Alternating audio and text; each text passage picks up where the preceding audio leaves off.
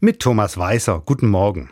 13. Dezember, für die meisten sicher kein wirklich aufregender Tag. Mitten in der Woche, alles ganz normal.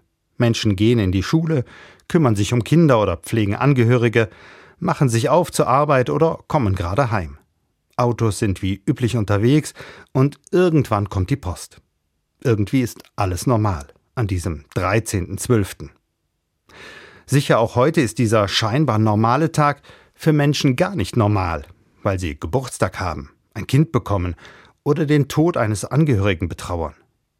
Doch für alle öffnet sich auch an diesem scheinbar ganz normalen Tag wieder eine Tür im großen Adventskalender des Lebens. Wenn ich durch diese Tür gehe, dann kann ich magische Momente erleben.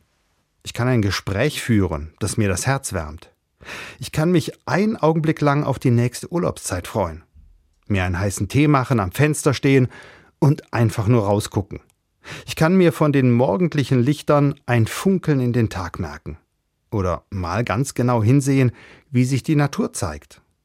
Ich kann so viel erleben an einem normalen Tag. Es liegt auch und vor allem an mir.